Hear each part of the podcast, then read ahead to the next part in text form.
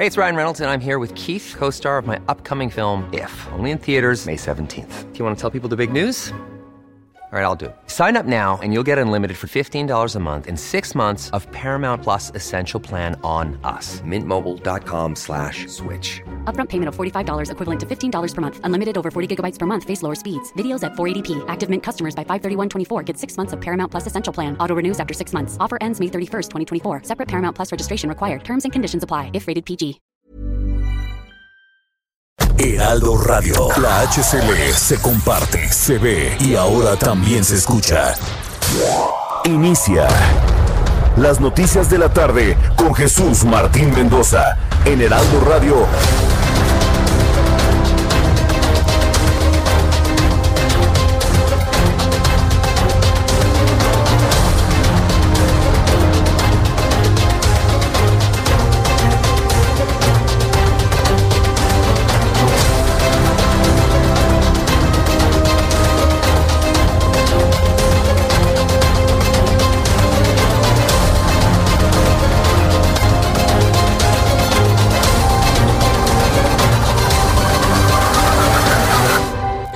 Las 6 de la tarde en punto, hora del centro de la República Mexicana. Bienvenidos, me da un enorme gusto saludarle a través de los micrófonos del Heraldo Radio y transmitimos a toda la República Mexicana a través de la enorme plataforma de emisoras del Heraldo Radio en el país. Súbale el volumen a su radio. Yo soy Jesús Martín Mendoza y como todas las tardes en los últimos 17 años le acompaño con toda la información importante hasta este momento. El centro de la noticia, el centro de la noticia sin duda alguna se, se centra, se ubica evidentemente en el zócalo de la Ciudad de México. En el marco de las manifestaciones por el Día Internacional de la Eliminación contra la Violencia hacia la Mujer, las mujeres hoy son lo más violento que se puede usted imaginar. Fíjese lo que son las cosas y lo digo con toda responsabilidad y lo digo yo, Jesús Martín Mendoza, yo, deslindando a mi empresa y deslindando a todo. Yo lo digo, no puedo entender un día en donde hay eliminación contra la violencia hacia la mujer, donde las mujeres se han comportado de una manera espantosamente violenta. No hay explicación bajo una situación como esta. No hay explicación. Y no se pueden dejar pasar así las cosas. Es más, yo le voy a invitar en este momento a todas las mujeres que me están escuchando en el país, si están de acuerdo con estos desmanes, porque no se pueden entender de otra manera, desmanes, y le puedo poner la R intermedia. No podemos entender estos desmanes que están haciendo en este momento en el Zócalo Capitalino bajo el argumento que usted quiera. No se puede entender. No se puede exigir eliminar la violencia ejerciendo violencia. Y lo digo con toda claridad, aunque se me enojen las niñas y las señoras que están en el zócalo, no me importa. Tienen que ellas poner el ejemplo de lo que ellas quieren para la vida de las mujeres y de los hombres en el país, y los incluyo a los dos. No se puede eliminar la violencia generando violencia. ¿Qué más? Entraron al zócalo, corrieron a la gente de frena, Evidentemente la gente de Frena espantada por la violencia de quienes piden no violencia y están quemando en este momento las casas de campaña de Frena. En este momento hay una gran hoguera que se levanta en estos momentos en el Zócalo Capitalino y como si fueran, pues no sé, como grupos prehispánicos autóctonos, están dando vueltas hacia la gran hoguera en estos momentos han encendido frente al Zócalo Capitalino ante la mirada impávida de las autoridades capitalinas que una mirada impávida o una orden de no intervención se convierte en una preocupante complicidad. Se está convirtiendo en una preocupante complicidad, lo vuelvo a decir al aire con toda responsabilidad. Lo que están haciendo en el Zócalo no se puede permitir a nadie, a ningún grupo de hombres, a ningún grupo de mujeres y el no hacer absolutamente nada autoridades de la Ciudad de México los coloca en una preocupante, terrible y dolorosa complicidad. Así de claro lo digo. Entonces, o actúan o actúan. No pueden estas señoras, dije señoras, no pueden estas señoras llegar a quitarle el derecho a otros de manifestarse. No pueden ellas exigir no violencia a las mujeres ejerciendo la más terrible violencia en donde hablamos inclusive de una persona lesionada por un martillazo en la cabeza, un martillazo en la cabeza. Quiero pedirle a las mujeres que me están escuchando que me digan si este tipo de manifestaciones las representan. Me impactó esta frase que me acaban de decir hace unos instantes. ¿Estas mujeres las representan a ustedes? Hoy la convocatoria para que las mujeres que escuchan el Heraldo Radio me escriban a través de mi cuenta de Twitter, arroba Jesús Martín MX, y nos escriban a través de YouTube.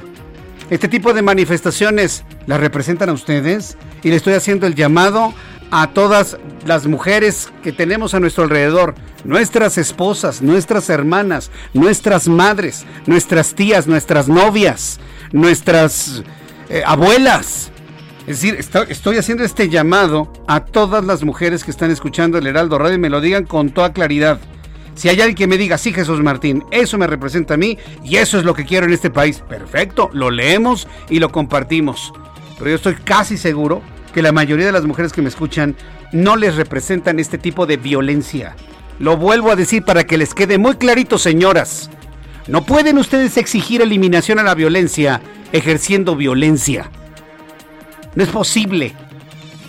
No se puede lavar la sangre con sangre, no se puede apagar el fuego con fuego, no se puede apagar la violencia con más violencia. No lo entienden. Yo le invito por favor a todas las personas que me están, las mujeres que nos están escuchando, me escriban a través de mi cuenta de Twitter, arroba Jesús a través de nuestra plataforma de YouTube, Jesús Martín MX, y nos digan qué es lo que piensan. La buena noticia de esto es que es un grupúsculo, un grupúsculo, no es una expresión femenina a nivel nacional, eso es definitivo y absoluto. Esa es la buena noticia.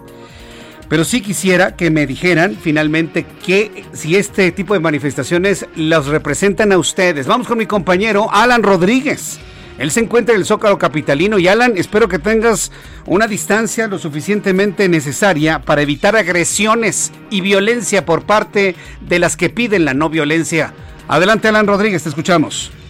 Hola, ¿qué tal Jesús Martín? Amigos, muy buenas tardes. Como lo mencionas, en estos momentos se están registrando enfrentamientos entre personal de la Secretaría de Seguridad Ciudadana, se trata del cuerpo de Ateneas, y un grupo de aproximadamente 80 manifestantes integrantes del bloque negro feminista, quienes iniciaron esta marcha junto con el resto del contingente. Partieron del Monumento a la Revolución con rumbo hacia la avenida Paseo de la Reforma, el eje central Lázaro Cárdenas, la calle de Juárez y la avenida 5 de mayo en el centro de la Ciudad de México. El grupo de feministas en estos momentos que se encuentra en la plancha del Zócalo de la Ciudad de México están realizando una hoguera con casas que fueron sustraídas del campamento Frena, aproximadamente 10 casas que lograron retirar, que lograron quitar de esta zona al momento en el que ingresaron después de romper el cerco de vallas y el cual no se encontraba protegido por personal de la Secretaría de Seguridad Ciudadana. Eh, gran parte del contingente realmente las mujeres que vienen a manifestarse pues de alguna manera eh, pues real, ellas ya están haciendo su retiro por la avenida 5 de mayo y también por la avenida 20 de noviembre de manera pacífica, mientras que se van encontrando con dirección hacia el eje central Lázaro Cárdenas con trabajadores del gobierno de la Ciudad de México quienes ya se encuentran borrando y reparando las averías que causaron durante los actos vandálicos en esta marcha y movilización contra la erradicación con la, por la erradicación de la violencia de género. Lo que pudimos observar hasta el momento y tenemos el conteo de cuatro mujeres del cuerpo de Ateneas de la Secretaría de Seguridad Ciudadana atendidas por pintura en el ojo al momento de estos enfrentamientos. Estas mujeres, estas jóvenes las agredieron con pintura en aerosol, también las podemos observar con martillos, incluso con una llave de cruz con la cual incluso hemos podido observar que la fuerza que tiene esta herramienta logra romper los escudos de protección por parte de la Secretaría de Seguridad Ciudadana. Ya comienzan un poco a tranquilizarse los ánimos, sin embargo todavía se escuchan las detonaciones de petardos en estos enfrentamientos que se están dando justo a la altura del asta bandera en la zona del Zócalo de la Ciudad de México. Por lo pronto es parte del reporte que hemos vivido en esta movilización. Gracias por la información, Alan Rodríguez. Estamos al pendiente, Jesús Martín. Estamos pidiendo y exigiendo la actuación de la policía ya. Como ciudadanos lo pedimos y lo exigimos. Policía, actúe. Controlen, apaguen ese fuego. Detengan a quienes han agredido, han roto y han herido a personas. Es necesario que la policía actúe ya en este momento en el Zócalo Capitalino. No es la primera vez que en este espacio de noticias vespertino hemos pedido la intervención de la policía. No pueden ustedes estar en la omisión porque se convierten en cómplices. Se convierten en cómplices sobre todo cuando este grupúsculo de señoras han quitado su derecho de manifestarse a otros, legítimamente o no legítimamente. Lourdes Ramos me escribe a través de Twitter, Jesús Martín, no estoy de acuerdo y seguro es un grupo pagado por el gobierno para quitar a Frena, no me representan y el gobierno debería de quitarlas a manguerazos con agua. Esto opina una mujer. Marchunam, Jesús Martín, no hay autoridad en la Ciudad de México, pretextos para armar desmanes con complicidad del gobierno, no aplican la ley, qué vergüenza. También me escribe Lu, es mujer, a mí no me representan estas tipejas. Mayra Nieto, Jesús Martín, estoy de acuerdo contigo, soy mujer y me avergüenzo del comportamiento de otras mujeres que con violencia exigen justicia. Basta ya y saludos. Basta que la autoridad entre a las redes sociales para conocer la opinión de mucha gente que no está de acuerdo con este tipo de manifestaciones. Por eso insisto, no actuar los convierte en cómplices. Vamos a estar muy atentos ya de la actuación de la policía en breve. El Escuadrón de Rescate y Urgencias Médicas atiende a personas agredidas, golpeadas con armas contundentes. Martillazos en la cabeza a algunas personas con una llave de cruz, agrediendo a los demás mientras un enorme fuego se levanta en el zócalo capitalino de personas que piden la anulación de la violencia contra la mujer ejerciendo la más terrible violencia. Más adelante le voy a tener todos los detalles. Tenemos a quién? Carlos Navarro también se encuentra en esta zona de la Ciudad de México. Adelante, Carlos. Buenas noches, Jesús Martín. Te saludo con gusto a ti y. Pese a que la gran mayoría de las mujeres quienes participaban en el pronunciamiento contra la violencia de género se han retirado por calle 5 de mayo, algún grupo no mayor a 80 personas, principalmente mujeres, siguen con las confrontaciones con los elementos de la Secretaría de Seguridad Ciudadana de la Ciudad de México. Es contra el agrupamiento Ateneas que resguarda el plantón de frena. Incluso hace unos momentos, como comentaba mi compañero Alan Rodríguez, sustrajeron unas casas de campaña a las que les prendieron fuego. Y ese no ha sido el único hecho, Jesús Martín. Esta ha sido la tónica de gran parte de la marcha, pues incluso cuando avanzaban por Avenida Juárez, eh, agredieron algunos comercios, rompieron cristales, intentaron sustraer algunas cosas, sin embargo, no lo lograron gracias a la intervención de algunos elementos. Después intentaron eh, agredir, entrar a la Catedral Metropolitana, sin embargo, tampoco lo lograron. Después se fueron a Palacio Nacional, derribaron algunas vallas, se confrontaron con algunos, con algunos elementos del grupo Ateneas y tampoco lo lograron y en estos momentos ya fue cuando acudieron al plantón de frena para agredirlos. Han sido al menos cuatro confrontamientos fuertes los que hemos visto. Y bueno, la gran mayoría de las mujeres ya se está retirando el zócalo capitalino, sin embargo siguen algunas con esa confrontación a la altura de la, de la alta bandera del zócalo Jesús Martín. Carlos Navarro, regresaremos contigo en unos instantes. Muchas gracias por la información. Hasta luego, buenas noches. Hasta luego, buenas noches. Y para aquellos trasnochados que me dicen, es que son grupos de choque, Jesús Martín, se ve que no, no, no lo entiendes, me dice Chavador. ¿Trasnochados?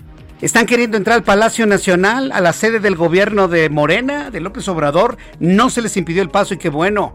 Han querido entrar al y hacer sus desmanes, por supuesto, al Palacio del Ayuntamiento, al gobierno de la Ciudad de México y no se les ha permitido. Han querido entrar a la, Catedral Metropolitana para hacer sus desmanes y sus destrozos y no se les permitió. Finalmente lo lograron en el punto más débil, en el rival más débil, ¿cómo? Pues los manifestantes de Frena. No es posible que este tipo de cosas ocurran porque simple y sencillamente es totalmente incongruente, totalmente incongruente. Pide no violencia ejerciendo la más terrible violencia bajo el argumento de la violencia. y, la autoridad nada más milando, ¿no? Como el chinito. No es posible, de verdad no es posible. Yo le invito a las mujeres hoy, que las mujeres hablen, que las mujeres digan que hoy me digan a través de nuestra cuenta de Twitter, arroba Jesús Martín MX, y a través de nuestra cuenta de YouTube, Jesús Martín MX, cuál es su opinión sobre estas manifestaciones. ¿Esto las representa a ustedes? Que me lo digan abiertamente. Y si este tipo de manifestaciones representan a la mayoría de las mujeres, pues adelante, estaremos ante un nuevo paradigma en la historia yo le invito para que me lo escriba a través de nuestra cuenta de Twitter, arroba Jesús Martín MX, a través de nuestra cuenta de YouTube, Jesús Martín MX. Que 25 de noviembre para la historia. Hoy murió Diego Armando Maradona. queda marcado en la historia como el final de la vida de una leyenda, bueno, el inicio de la leyenda y una gran historia del mejor futbolista del mundo, a decir algunos. El uno o el número dos, el que sea, Diego Armando Maradona deja una página imborrable en la historia del fútbol, pero no nada más del fútbol, sino también de la política. Tuvo un activismo político impresionante y también se convirtió en el ejemplo de lo que no se debe hacer. Diego Armando Maradona, exfutbolista argentino y leyenda del fútbol, murió el día de hoy a los 60 años. 60, 6-0. Murió a los 60 años a consecuencia de un paro cardiorrespiratorio en su casa de los suburbios de Buenos Aires. La noticia enluta a un país y conmueve al mundo, pero también le da una enorme lección la muerte de Diego Armando Maradona. ¿Sabe cuál es la lección? ¿Está listo para que le diga la frase? ¿Está usted listo? En el mundo de las drogas no hay final feliz. Devastador, señores legisladores mexicanos. ¿Qué mejor muestra que lo que acaba de ocurrir hoy con Diego Armando Maradona para decirles a ustedes que han equivocado su decisión de abrir la posibilidad de que la gente se drogue? En el mundo de las drogas no hay final feliz y hoy lo está demostrando la muerte de Diego Armando Maradona. Un hombre que no debió haber muerto, un hombre que debe haberse convertido en un ejemplo para los jóvenes y que se convirtió en el mejor ejemplo de lo que no se debe hacer en la vida. Sí, porque esta es una parte importante. Hablaremos evidentemente de la importancia del hombre en el fútbol, de sus logros, de su crecimiento, de su trabajo, pero también es importante reconocer cómo sucumbiendo a su propia historia empezó literalmente a huesear lo que le alcanzaba, dilapidando una historia verdaderamente impresionante, irrepetible le podría decir yo. Ni Pelé, ni Pelé ha tenido una iglesia en donde los aficionados y seguidores pues prácticamente le rezaran al gran, eh, al gran Maradona. Ni siquiera Pelé, que sigue, desde mi punto de vista, siendo el mejor futbolista de todos los tiempos. Pelé está vivo, Pelé está activo, es un hombre exitosísimo de negocios. Él supo hacer precisamente esto. Maradona todo el éxito que tuvo, toda la admiración que se le tuvo y que se le tiene ahora como leyenda, pues no supo cómo hacerlo y cómo manejarlo hasta el final de sus días. Vivió intenso el Pelusa, vivió intensísimo. Hoy platiqué con Francisco Javier González, seguramente usted lo conoce, uno de los más grandes comentaristas y narradores de fútbol en México. Nos habló de Diego Armando Maradona, precisamente de cómo no supo manejar su vida ni su fama. Hoy muere Diego Armando Maradona en una de las noticias que sin duda marcarán este año, terrible por supuesto, el año 2020. La Unidad de Inteligencia Financiera abrió una investigación hacia el exsecretario de Hacienda Luis de Garay por señalamientos en su contra de presuntos actos de corrupción. También informaré con detalle que Rosario Robles Berlanga, ex titular de Cedesol, informó que solicitó a sus abogados generar una estrategia jurídica conjunta para convertirse en testigo colaborador de la Fiscalía General de la República y a través de Twitter dijo estar segura de que habrá quienes nieguen los hechos que declaran ante la Fiscalía General, pero que las pruebas hablarán. Mario Delgado y Sonia Rincón, dirigentes de Morena y del Partido Nueva Alianza, respectivamente, dieron a conocer que acordaron una coalición para el proceso electoral estatal. En el año 2021, esto fue lo que dijo Mario Delgado. Hemos hecho una alianza con el Partido del Trabajo, con el Partido Verde y con Nueva Alianza. Por dos razones principalmente. Porque sabemos que vamos a una elección competida, pero sobre todo hemos hecho una alianza para impulsar el proyecto de la Cuarta Transformación. El eje principal de esa alianza es que vamos a tener un gobierno donde se van a respetar los principios de Moreno. Bien, le voy a tener todos los detalles del mensaje que ha grabado Mario Delgado, líder nacional de Morena. También informaré que la Cámara de Diputados aprobó declarar el 9 de diciembre de cada año como Día Nacional contra la Corrupción que definió la Comisión de Gobernación como delito grave que frena el desarrollo económico y social en todas las sociedades. Tres hombres señalados como integrantes de un grupo criminal fueron aprendidos en Chihuahua por la Fiscalía General de la República con relación a la masacre en Bavispe, Sonora. Uno de ellos es señalado como el actor intelectual del ataque y asesinato de integrantes de las familias de Barón y Lamford. Noticias financieras esta tarde. Un adelanto. Este miércoles, Bolsa Mexicana de Valores presentó su informe trimestral correspondiente a julio-septiembre de 2020. Detalló que espera una contracción del Producto Interno Bruto PIB del país entre 8.7 y 9.3%. Ya que estamos en este 25 de noviembre, día emblemático sin duda, en donde se exige la eliminación de la violencia en contra de las mujeres, la Comisión Económica para América Latina y el Caribe informó hoy que 2019 al menos 4.640 mujeres fueron víctimas de feminicidio en América Latina, lo que implica un incremento del 31.5% con relación al año anterior. Noticias desde Estados Unidos. Donald Trump, presidente de esa nación, tuiteó este miércoles que concedió un indulto total al ex asesor de seguridad nacional Michael Flynn, quien se declaró culpable dos veces de mentir al FBI durante su investigación de la interferencia rusa en la campaña presidencial de 2016. ¿Qué significa esto? Donald Trump está comprando aliados. No me queda la menor duda. Está tejiendo toda su red para cuando tenga que entregarle finalmente el poder a Joe Biden. Ya son las 6 de la tarde con 20 minutos, hora del centro de la República Mexicana. Vamos con Cruz Alfaro. Pablo Cruz Alfaro es nuestro corresponsal en el Estado de México. Adelante, te escuchamos, Pablo. Jesús Martín, ¿cómo estás? Buenas tardes. Te comento que en el marco de la conmemoración del Día Internacional de la Eliminación de la Violencia contra las Mujeres, el gobernador Alfredo del Mazo Maza afirmó que el Estado de México reitera su rechazo total a la violencia de género y que las instituciones mexiquenses tienen el compromiso de proteger sus derechos para que, para que accedan a una vida libre de violencia.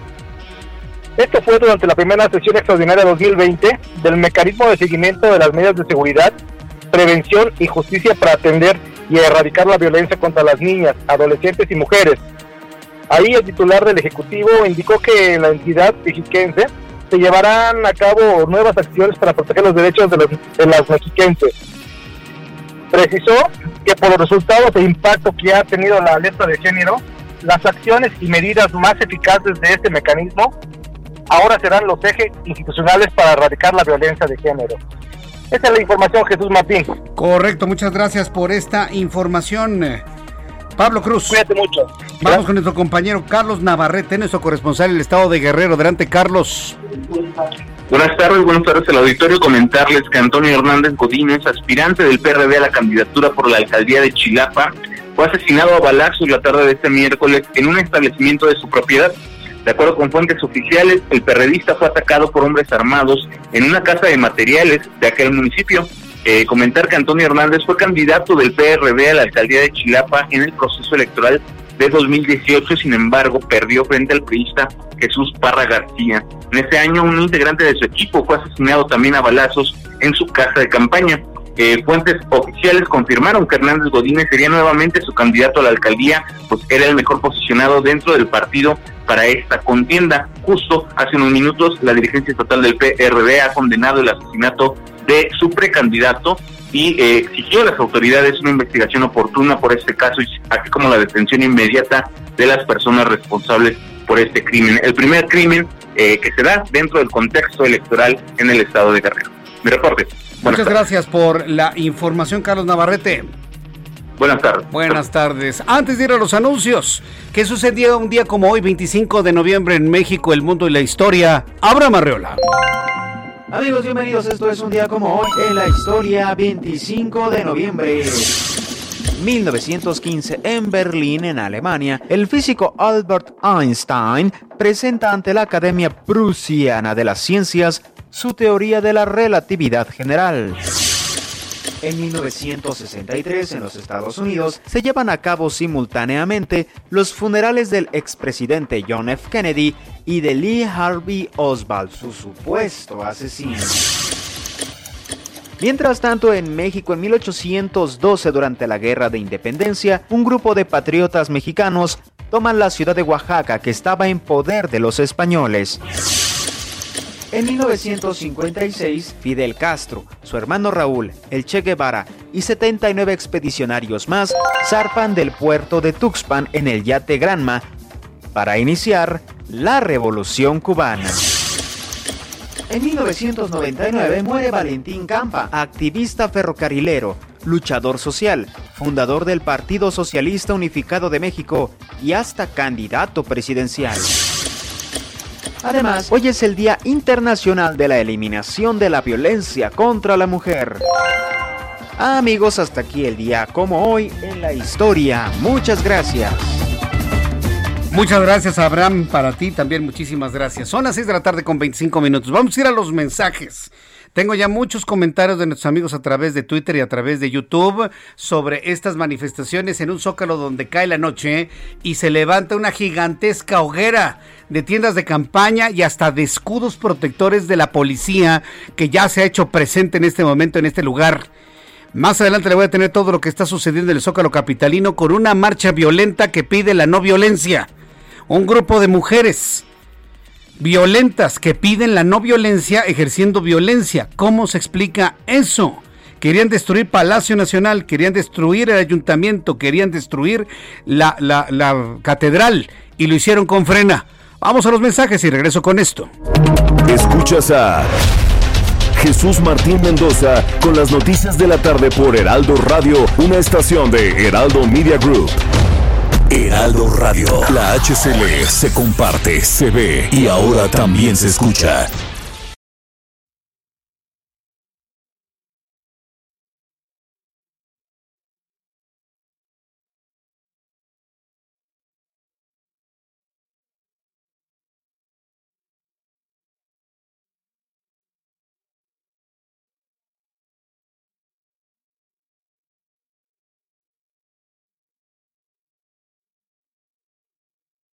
Heraldo Radio. Escucha las noticias de la tarde con Jesús Martín Mendoza. Regresamos. ¿Qué tal amigos del Heraldo Radio? Les platico que en México hay más de 1.2 millones de tienditas de las que dependen más de 3 millones de personas. De acuerdo con cifras del INEGI, en muchos casos se trata de varias generaciones de mexicanos que han surgido alrededor de estos negocios, familias que siguen creciendo gracias a las tienditas de la colonia. La llegada de la pandemia a inicios del año puso en jaque a muchos de estos negocios. Millones de personas alejándose repentinamente de las calles fueron un golpe muy duro que dejó a muchas tienditas al borde del abismo, con lo que no solo se hubiesen perdido miles de fuentes de ingreso, sino también la posibilidad para los ciudadanos de tener a la vuelta de la esquina los abarrotes del día a día. Pero los dueños de las tienditas no se quedaron de manos cruzadas, evolucionaron y desde la industria de alimentos y bebidas han contado con apoyo a través del programa Mi Tienda Segura, una iniciativa impulsada, entre otros, por la industria mexicana de Coca-Cola, que se enfoca en distintos ejes. El primero de ellos es reconocer el valor de estas tienditas para la vida de las colonias y promover el consumo en estos locales. A esto se suma la entrega de equipo de protección para los tenderos, consumidores y proveedores de las tienditas, entre los que se encuentran kits sanitizantes, caretas y mamparas, todo lo necesario para que las más de 850 mil tienditas que forman parte del programa puedan seguir adelante en el contexto de la nueva normalidad. Una nueva normalidad en la que empresas como la industria mexicana de Coca-Cola también ofrecen guía a los tenderos con recomendaciones y mejores prácticas para que esas más de 3 millones de personas que dependen de pequeños negocios sigan adelante por muchos años. Gracias.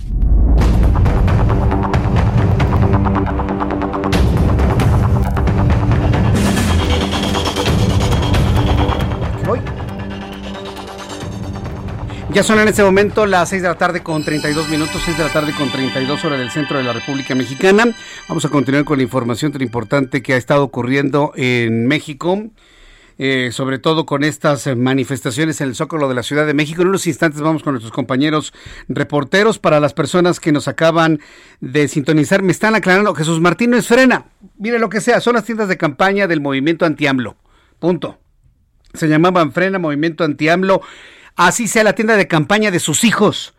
Nadie tiene derecho a llegar a quitar la tienda de campaña e incendiarla. Nadie tiene el derecho. Así que no se me vayan por las ramas y no estén tratando de justificar lo que no se puede justificar. Este grupo de señoras no pueden exigir la no violencia con violencia. No lo pueden exigir. Es una incongruencia total y absoluta por donde se le vea. Y hoy estoy convocando a las mujeres que nos escuchan, a las mujeres que nos siguen, a que me digan si ustedes comparten y se sienten representadas con todo lo que ha ocurrido en el Zócalo Capitalino. Y bueno, pues habrá quien me diga que sí. Y la gran mayoría me dicen que no. Para muestra, a ver, voy a leer así, sin, seleccionar nada. Luego, luego, lo que llegue en Twitter, arroba Jesús Martín MX María Concepción. Jesús Martín, no es posible que esté pasando esto y todo hace pensar que el gobierno estaría detrás de estos desmanes. Soy mujer.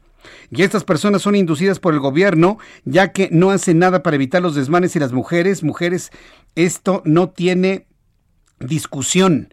Unidad del contacto del secretario se está poniendo en contacto con nosotros. Muchas gracias, unidad del contacto del secretario. Hay que actuar en el zócalo. Hay que evitar el riesgo de lesiones a personas que pueden resultar golpeadas con los martillos y con las llaves de cruz que tienen en sus manos algunas de estas mujeres. Pati Pedrero, Jesús Martín, lamentablemente todo está fríamente orquestado eh, porque no sale, no sale la jefa de gobierno y tampoco el presidente. Raquel, deja un pésimo ejemplo para los jóvenes el consumo de drogas, me dice Raquel. Shakis, Jesús Martín, piden respeto, piden derechos, piden gritos a justicia y son el peor ejemplo para exigir respeto, derechos y justicia. Yo soy mujer, Jesús Martín, y a mí no me representan, juzgan y exigen lo que no dan. Mujeres violentas conmigo no van, me dice Shakis. Pero, Jesús Martín, buenas tardes.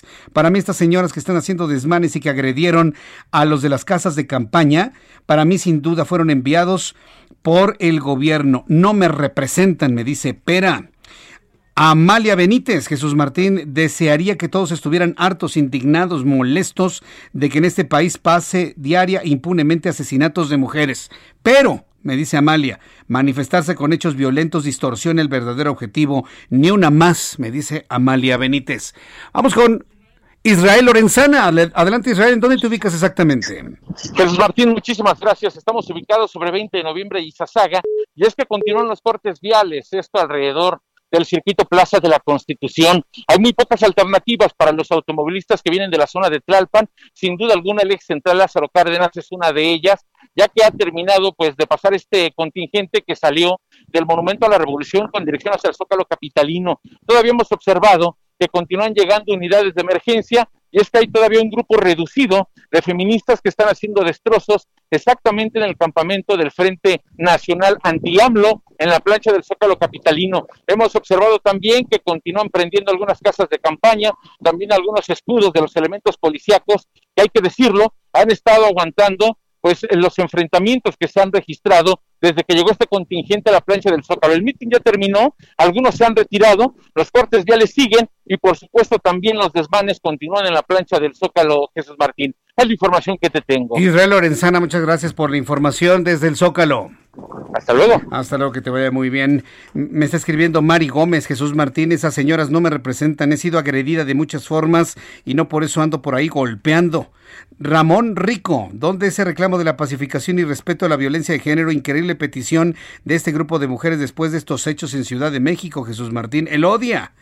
Jesús Martín, las manifestantes, ¿por qué no ponen a trabajar a la Secretaría de, Secretaría de las Mujeres de la Ciudad de México? Y en cada alcaldía hay lunas que se supone apoyan y asesoran a mujeres. Por lo que entiendo, están de guardia, pero atienden y hay presupuesto. Ocúpenlo. Fernanda me escribe, gracias Fernanda, Jesús Martín, por supuesto que te digo, me parece de quinta que mujeres vándalas pidan justicia con violencia, no me representan, dado que es totalmente incongruente. Soy clara, Día contra la Violencia de Género, mis polainas, dice Fernanda. Bueno, me están escribiendo a través de Twitter, arroba Jesús Martín MX, arroba Jesús Martín MX. Informativo 24 me escribe Jesús Martín, somos Informativo 24, el lunes 30 de noviembre, inicia nuestro canal de YouTube, te invitamos a que te suscribas y a que la gente em, invite a sus seguidores que se suscriban. Será un honor que usted y sus seguidores se suscriban a Informativo 24. Gracias, Informativo 24. Son los amigos que nos siguen todos los días y que evidentemente se inspiran en la forma de dar noticias para ahora ofrecer un servicio informativo. Les deseo mucha suerte, queridos colegas. Les deseo toda la suerte del mundo. Vamos con mi compañero Daniel Magaña. ¿En dónde te ubicas, Daniel? Adelante. Muy buenas tardes. ¿Qué tal, Jesús Martín? Eh, muy buenas tardes. Pues una tarde, eh, pues algunas ráfagas de viento para las personas que pues abandonan la zona centro a través de la calzada San Antonio Abad, de carga vehicular. Fíjate que debido a los eventos eh, de las marchas que estaban programadas para pues esta tarde y pues ya ahorita parte de la noche, pues muchas personas abandonaron la zona del centro histórico o evitaron o postergaron el traslado hacia esta zona, así que el avance sobre la calzada San Antonio Abad es bueno para poder incorporarse hacia la zona del viaducto, las personas que pues buscan una vía alterna a la carga vehicular de esta hora del viaducto, una de ellas podría ser la avenida del taller, o un poco más distante también el eje 4 sur, una buena opción en tránsito vehicular. El reporte, muy buenas noches. Gracias, muy buenas noches. Que te vaya muy bien. Bueno, pues ya son en este momento las 6 de la tarde con 38 minutos, hora del centro de la República Mexicana. Quiero informarle, se acaba de dar a conocer hace unos instantes que se pospone o se cancela, Orlando. Ah, sí, o sea, pero Teletón se pospone. No. Ah, nuestra, ah, nuestra entrevista. Sí, vamos a estar muy atentos de todo lo que es el Teletón el próximo 5 de diciembre. Me está diciendo Orlando, tenemos una entrevista ahorita con Teletón, la vamos a posponer. No me espantes, mi querido Orlando.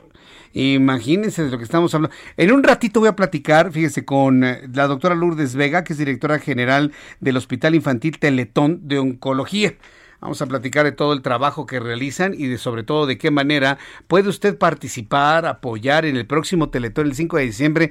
Se va a poner buenísimo y evidentemente el Heraldo Media Group. Estamos ahí presentes, ¿eh? Vamos a estar presentes como siempre lo hemos hecho. ¿Se acuerda que a lo largo de los últimos años yo le he invitado al Teletón y hemos platicado con Fernando Landeros? Hemos estado pero pendientísimos de esta gran labor altruista emanada de la misma sociedad, que eso es lo que a mí realmente me, mueve y me conmueve sin duda alguna. En unos instantes estaremos eh, con información desde el Zócalo Capitalino.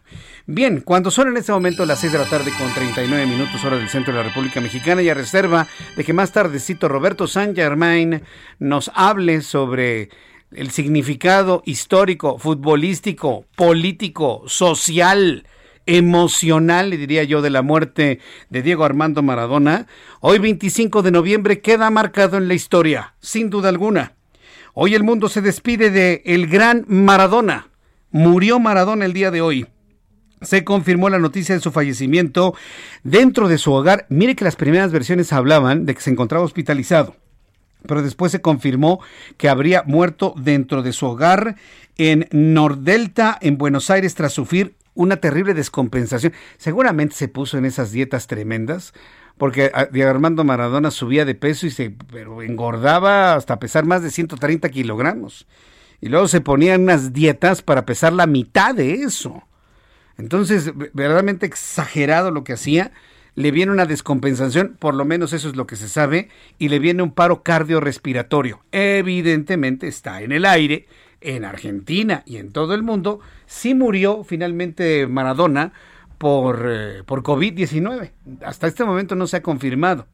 Pero debo decirle, y nos estaban explicando periodistas, nos estaban explicando periodistas de, de Argentina, hoy en el Heraldo Televisión, que por la forma en la que murió y donde murió, evidentemente hay una investigación judicial en Argentina en donde va a haber una investigación profunda para tratar de determinar que no hubo violencia en su muerte, es decir, que no lo asesinaron, pues, para que quede claro y decir las cosas como son, que no lo mataron, que no hay una acción eh, para perseguir algún tipo de delito, y para ello, imagínense, yo creo que estas, a estas horas ya terminaron la autopsia de ley. Es decir, Maradona, además de haber muerto, tuvo que someterse a este procedimiento de ley para poder determinar con toda precisión las causas de la muerte. Y esperemos que nos digan las causas de la muerte. Y si fue COVID, que sea COVID. Y si fue descompensación, que fue descompensación. Si fue un efecto a posteriori del consumo de drogas, pues también que nos lo digan. Roberto San Germain aquí en el estudio del Heraldo Red. Mi querido Roberto, bienvenido, justo en saludarte. Gracias, gracias, mi querido Jesús Martín. Nos cimbró la, noticia, ¿eh? Sí, a la gente que nos sintoniza, sí, nos cimbró, cómo no. Además fue a nivel mundial un hombre que conocemos todos, los que nos tocó verlo en el Mundial de 86. Sí. Una persona que lo particular que tenía es que él viene de un lugar muy pobre. Él viene de familia muy pobre en Argentina, su padre era albañil, viene de una zona que se llama Villa Fiorito, de las zonas más pobres que puedes encontrar en Buenos Aires. Y este hombre salió de ahí para conquistar el mundo, recordando todo lo que hizo en Argentina y todo lo que hizo también en España, lo que hizo en Italia, porque hay dos, eh, hay dos partes en el mundo donde sí, de verdad, no lo van a olvidar. Una es Argentina, por lo que hizo en el 86, los hizo campeones, y la otra va a ser en Italia al Nápoles. Un equipo que era de segunda división, que fue subiendo, creció, y Maradona lo hizo campeón. Lo hizo campeón en dos ocasiones pegándole a los equipos del norte. Hay que recordar que en Italia, en el norte, Ah, menosprecian durísimo a los del sur. Ah, sí, sí, es una división Lo que es terrible. ¿no? Sicilia, Nápoles, estas zonas es la de la mafia, porque es la camorra napolitana. Bari del otro lado. Y del otro, o sea, en el norte no los quieren. Y el que ha llegado Maradona al norte, eh, llegó al sur, llega a Nápoles y conquista. Pues eso fue, fue de las cosas que marcaron y marcó al mundo del deporte dentro de la cancha y fuera de la cancha. Hay que recordar, ahorita estás platicando ya para hablar ahorita con nuestro invitado. Sí, sí, sí. Este, lo acababan de operar. Él se cayó en su casa días antes de su cumpleaños, dejó de comer, lo veían, decían, lo vemos muy mal. Le hicieron una tomografía y se dieron cuenta que traía un derrame. Lo operaron de la cabeza, se fue a la casa esta donde tú dices en Tigre, es una de las zonas más lujosas de Argentina, ahí tiene una casa, estaba viviendo ahí, se va a esta casa y hoy por la mañana lo encuentran muerto.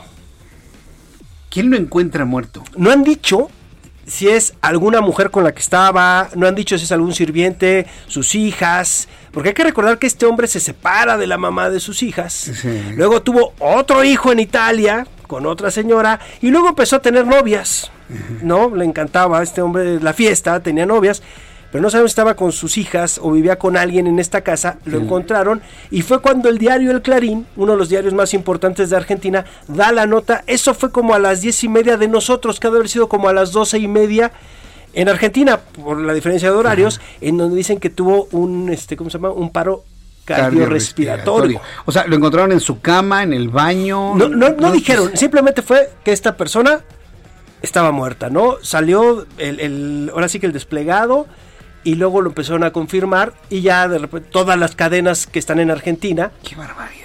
Dijeron, Diego Armando Maradona murió hoy a los 60 años. Curioso también, ¿no? Porque muy amigo de Fidel y muere el mismo día que Fidel. Es un dato impresionante este que tú me... Ahora te voy a decir una cosa, muere en la total y absoluta soledad.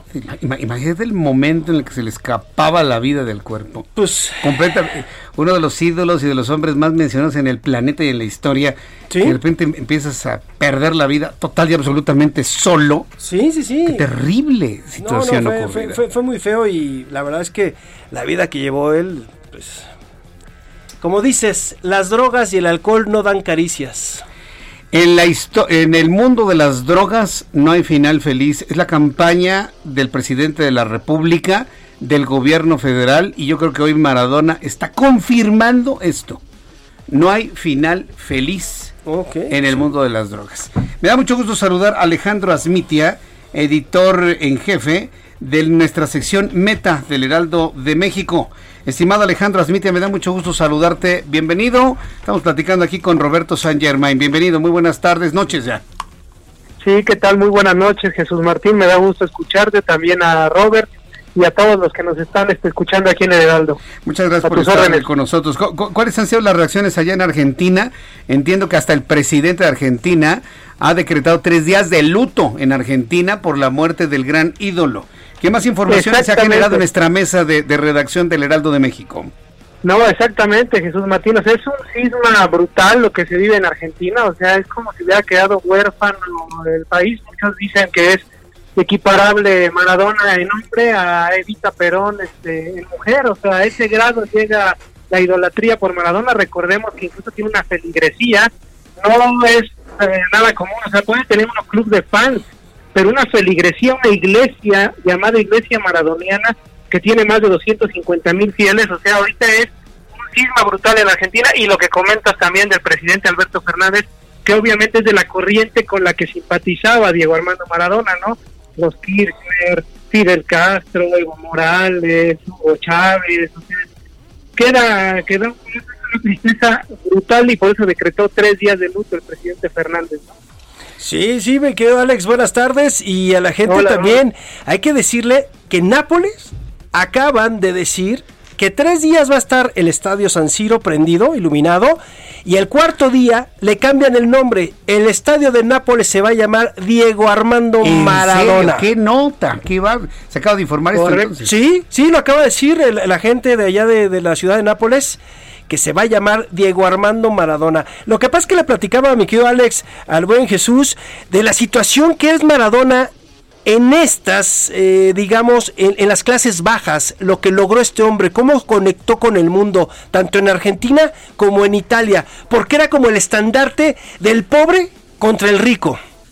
Exactamente, no, además como lo mencionó, porque también ya el presidente Andrés Manuel López Obrador ya, ya dijo, era como un antisistema, ¿no? Recordemos incluso que además de que, bueno, empezó desde abajo, por FIFA incluso estuvo vetado muchos años ya en la parte final de la época de Joseph Blatter, por estas circunstancias que tuvo. Recordemos cómo acabó no su carrera futbolística en el último mundial, aquel famoso donde da positivo por efedrina, que es nada que ver con lo que realmente él consumía, ¿no? Él consumía otro tipo de drogas mucho más fuertes, pero sale, o sea, él dice, me cortaban las piernas, sale por atrás del fútbol, y entonces eso lo mantuvo también alejado, era completamente lo opuesto, era como la sombra de Pelé, el sol Pelé y él la sombra, ¿no? Entonces siempre tuvo esa cuestión de ser como antisistémico, venía de lo pobre, o sea, él estaba en un barrio, como bien lo mencionas, de Villafiorito. Entonces, todas estas cuestiones siempre le dieron esa esa cuestión de ser lo, lo impuesto. Dirigió incluso a la selección este, de su país, nos eliminó en el Mundial de Sudáfrica 2010, pero tuvo esa cuestión de siempre de ser antisistémico y por eso es por lo que parecía en la otra cara, ¿no? La otra cara de la moneda, de su lado sería el águila o el sol, ¿no? El águila sería Maradona, el sol PT. Sí, y además ahorita como platicas mi buen Alex y también aquí con el buen Jesús Martín y la gente que nos sintoniza, platicar de los logros que tuvo como futbolistas, porque la vida privada sabemos que fue un desastre. Eso sí, no le podemos decir nada. Sabemos que tuvo muchos problemas eh, de, de, cierto tipo, drogas, mujeres y otro tanto. Pero lo que fue a nivel futbolista, lo que deja va a ser algo que nadie va a poder copiar. Ganar un título mundial como fue el, de 86 en, con un equipo que si tú lo ves en el papel, perdón, era imposible ganar un mundial y lo gana este hombre. Lo que le decía también a Jesús Martín y a la gente que nos está escuchando, lo que hizo en Italia, un equipo como el Nápoles que también nada nadie daba un peso por este equipo, lo hizo campeón dos veces del Scudetto, también ganó la Copa eh, de la Liga, ¿no? O sea, todo lo que la hizo Copa UEFA también estuvo ahí y lo quiso en Argentina con Boca Juniors, lo quiso también con Argentinos Juniors y bueno, cuando iniciaba, ¿qué es lo importante? ¿Qué es lo que nos va a dejar Maradona? Maradona lo que nos deja y coincido contigo, o sea, futbolísticamente es, por ejemplo, está considerado uno de los mejores, si no es que el segundo mejor del siglo XX, obviamente en un mundial logró sobresalir, recordemos que no lo convoca a César Luis Menotti al mundial que tuvieron en casa cuando estaban con la dictadura, estaba muy joven, finalmente lo saca en el último momento. Su primer mundial es en España 82, donde tiene un fracaso tremendo. De hecho, es expulsado incluso por el árbitro mexicano Mario Rubio en aquel partido contra Brasil. Entonces, sale, tiene un fracaso y en el 86, pletórico, como bien mencionas, o sea, porque muchos piensan, piensan en un personaje como Jorge Valdano, que hoy de hecho llora amargamente su, su fallecimiento. Pero Valdano es un gran por el fútbol, pero como jugador no era potentado, ¿no? Entonces, Maradona se cargó al hombro al equipo, hizo lo que quiso. De hecho, ahora que cumplió este, los 60 años, aquí en Meta del Heraldo de México hicimos un trabajo especial por los 60 años, tiene poquito menos de un mes que los cumplió, y le llamamos el padre del dualismo, por cómo era Maradona, y el mejor ejemplo, lo que mejor lo ejemplifica, es aquel 22 de junio de 1986, partido de cuartos de final, cancha del Estadio Azteca, contra la selección de Inglaterra, que recordemos, porque eso también es importante, ese partido tenía mucha política atrás por el tema de la guerra de las Malvinas de 1982, cuatro años antes. Entonces se enfrentan con, con Inglaterra y ese día cometen la trampa más grande en la historia de los mundiales, que fue el famosísimo gol con la mano, que el único que no lo vio fue el árbitro tunecino Oliver Nasser.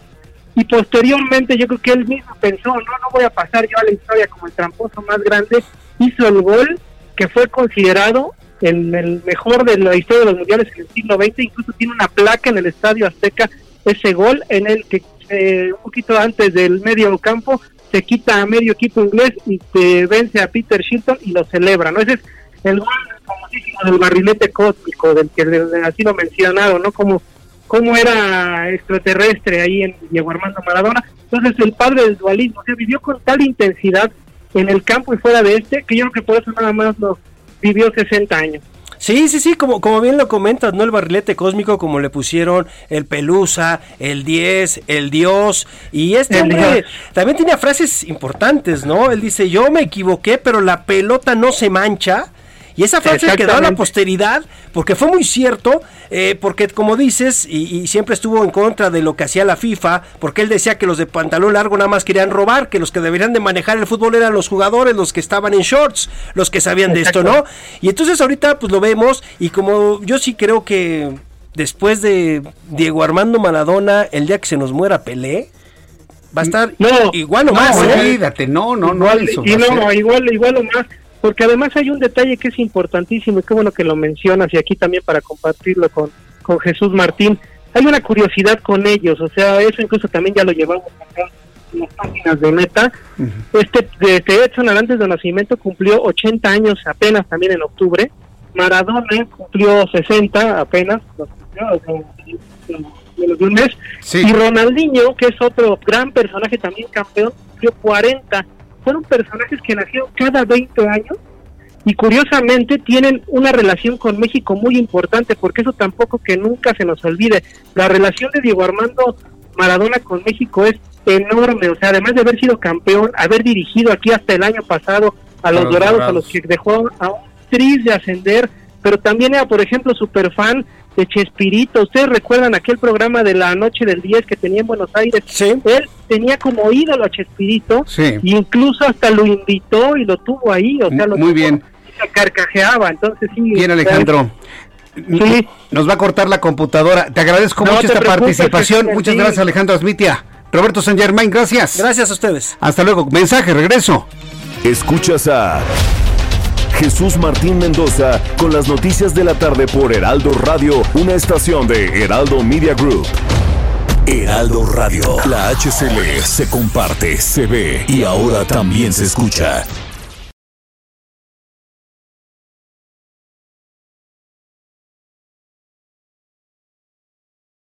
Heraldo Radio, la H que sí suena y ahora también se escucha. Escucha las noticias de la tarde con Jesús Martín Mendoza. Regresamos. Gracias. Te platico. El Black Long Weekend ya está aquí en Galerías El Triunfo, con irresistibles descuentos del 20 al 75% en todas nuestras sucursales. En Galerías El Triunfo nunca dejamos de traer grandes novedades para todo tipo de ocasión.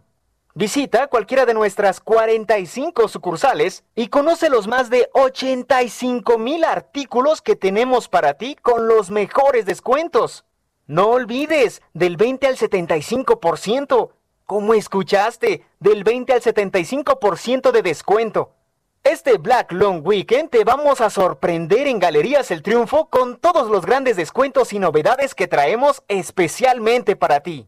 Eltriunfo.com.mx Facebook El Triunfo MX. Aplican restricciones.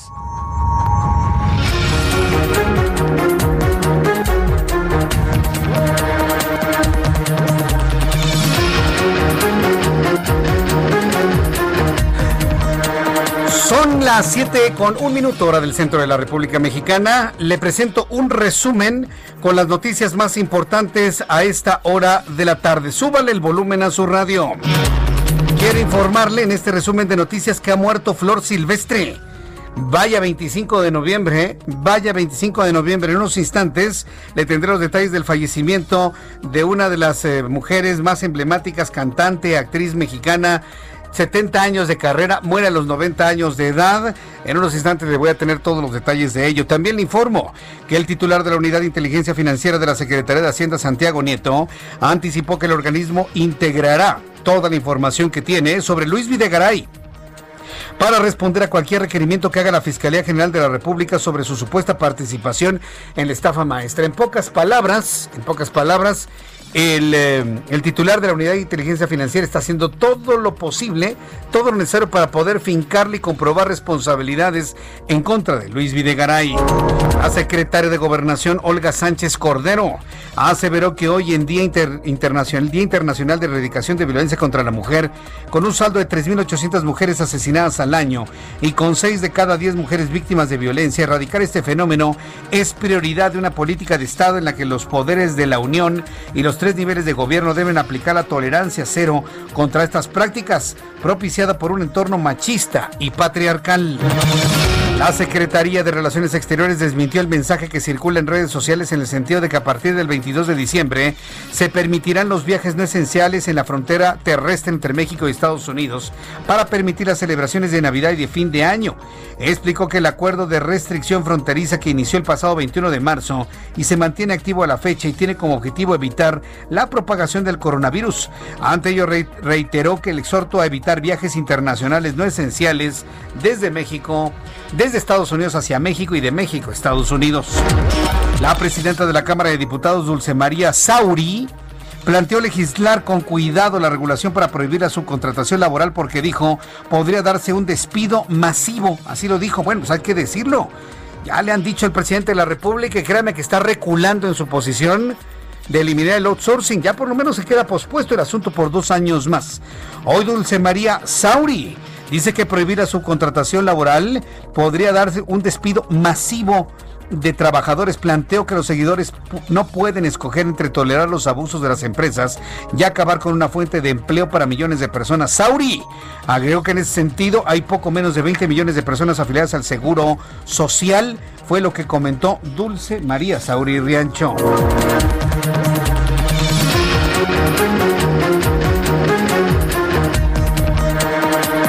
Información de último momento. Me está llegando información de último momento. Me lo está confirmando Simón Levy a través de su cuenta de Twitter. Ha muerto José Manuel Mireles.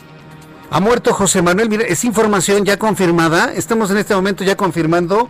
Ha muerto Mireles, el líder de las autodefensas. La información está empezando a correr como reguero de pólvora.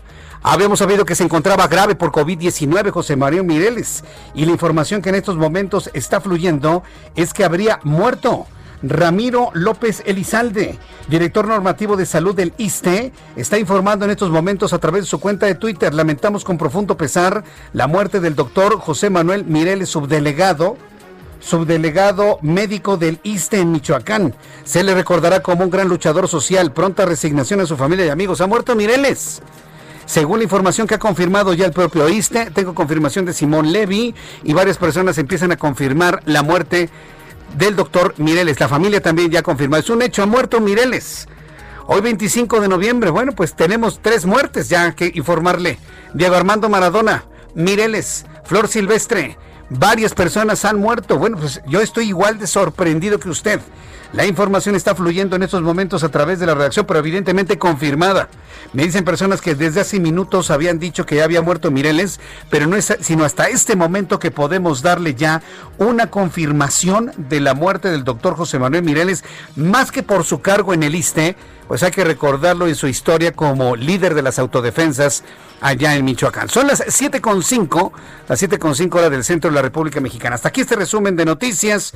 Le invito para que siga con nosotros. Le saluda Jesús Martín Mendoza.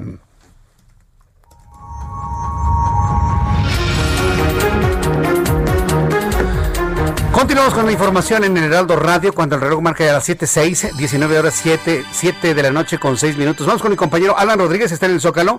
Vamos hasta el Zócalo donde la situación también es sumamente intensa con la manifestación de grupos femeninos o feministas en este Día Internacional para la Eliminación de la Violencia contra las Mujeres. Adelante Alan, te escuchamos. Muy buenas tardes. No, no, no. Hola, ¿qué tal? Jesús Martín, muy buenas tardes. Nos encontramos en estos momentos en la plancha del Zócalo de la Ciudad de México donde ya solamente permanecen a aproximadamente 30 integrantes de estos colectivos feministas, las cuales finalmente pues comenzaron a replegarse después de que personal de la Secretaría de Seguridad Ciudadana, elementos de distintos cuerpos femeniles tomaron el control ya de la situación, sofocaron el fuego que habían prendido con casas de campar y lo que pudimos observar en estos momentos es como parte de las jóvenes que estuvieron participando en estas manifestaciones han cambiado completamente su apariencia, es decir, se cambiaron la ropa negra, las protecciones que traían en la cara y han comenzado a vestir en estos momentos blusas incluso de colores. Esto para hacer su retirada de la zona centro de la Ciudad de México, habilitado únicamente para este retiro se encuentra la calle 5 de febrero, mientras que en la calle 20 de noviembre tenemos ambulancias por parte del Escuadrón de Rescate y Urgencias Médicas, quienes se encuentran atendiendo a varias personal de la Secretaría de Seguridad Ciudadana, mujeres policías con lesiones producidas por el ataque con martillos, también por la detonación de varios petardos que estuvieron intercambiando estas eh, feministas en contra de las policías durante más de 40 minutos y también por personas que les ha caído pintura en aerosol en los ojos. También durante esta movilización pudimos observar cómo atacaron por lo menos a cinco hombres quienes eran completamente ajenos a esta situación, a esta manifestación, no pertenecían a ningún eh, medio de comunicación, ni siquiera algún cuerpo de vigilancia ni de seguridad. Ellos únicamente iban pasando en lo que para ellos era un día normal en la zona centro de la Ciudad de México y poco a poco ya comienza en estos momentos a volver a la normalidad. Sin embargo,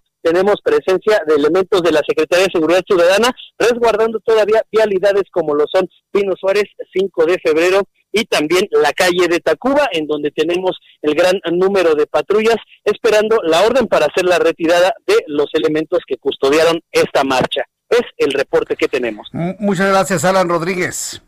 Continuamos al pendiente. Buenas noches. Israel Lorenzana, ¿en qué parte te encuentras? ¿También en el Zócalo te encuentras?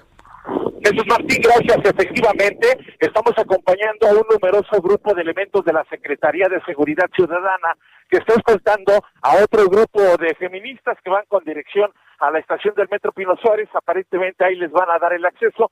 Van caminando sobre 20 de noviembre, esto con dirección hacia Izazaga. Los elementos de la Secretaría de Seguridad Ciudadana pues todavía mantienen estos equipos antimotives, me refiero al casco, por supuesto a los escudos, y es que estos jóvenes todavía van lanzando algunas consignas ya muy cerca precisamente de la estación del metro. En materia vehicular, Jesús Martín, ya está libre el ex central Lázaro Cárdenas y Jazaga, por supuesto también la zona de paseo de la Reforma y Avenida Juárez han quedado totalmente libres a la circulación.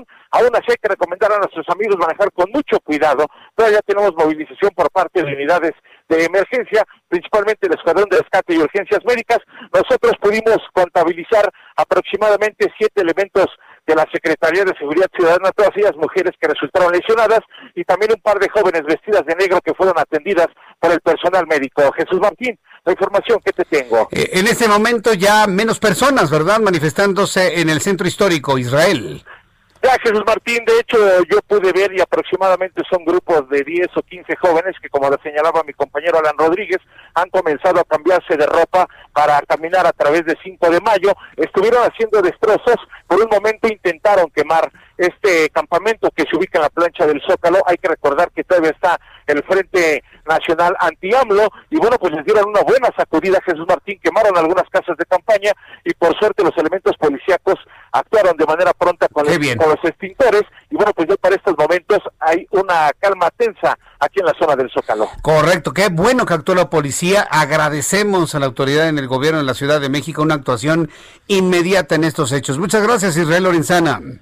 Gracias, Juan Martín. Reconocer, por supuesto, al eh, grupo femenil, las famosas Ateneas, que estuvieron en todo momento al frente de esta movilización, dando la cara, también ellas siendo mujeres, Jesús Martín. Me, me parece que es un reconocimiento más que justo, Israel, y qué bueno que lo menciones, y de aquí un reconocimiento y nuestros respetos para el grupo Atenea. Gracias, Israel. Hasta luego. Hasta luego. Israel Lorenzana, periodista, reportero en el Zócalo Capitalino, ya dando cuenta de lo que viene siendo ya el final de estas, pues sí hay que decirlo, violentas manifestaciones el día de hoy. Son las 7 con 11, las 7 con 11 hora del centro de la República Mexicana. Murió Maradona. Tenemos noticias de la muerte de Flor Silvestre. Ha muerto el doctor José Manuel Mireles también en este 25 de noviembre. Vamos directamente hasta Michoacán con nuestra compañera Charbel Lucio. Adelante Charbel, ¿qué información nos tienes y reacciones a esta noticia que acabamos de informar hace unos cuantos minutos?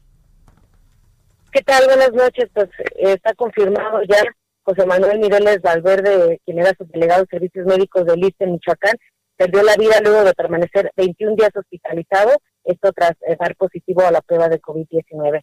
Desde el 7 de noviembre, familiares confirmaron que el médico de posesión se encontraba hospitalizado luego de dar positivo, como les decía, a la prueba de COVID-19. Presentó complicaciones, el funcionario federal requirió ingreso a terapia intensiva, eh, después se recuperó y el viernes pasado nuevamente pues recayó, volvió a ser ingresado a terapia intensiva y fue hasta este miércoles eh, cuando ya sus familiares acaban de confirmar el fallecimiento de Mireles Valverde, este personaje que pues, ganara popularidad en el 2013 cuando formó parte del movimiento de las autodefensas michoacanas.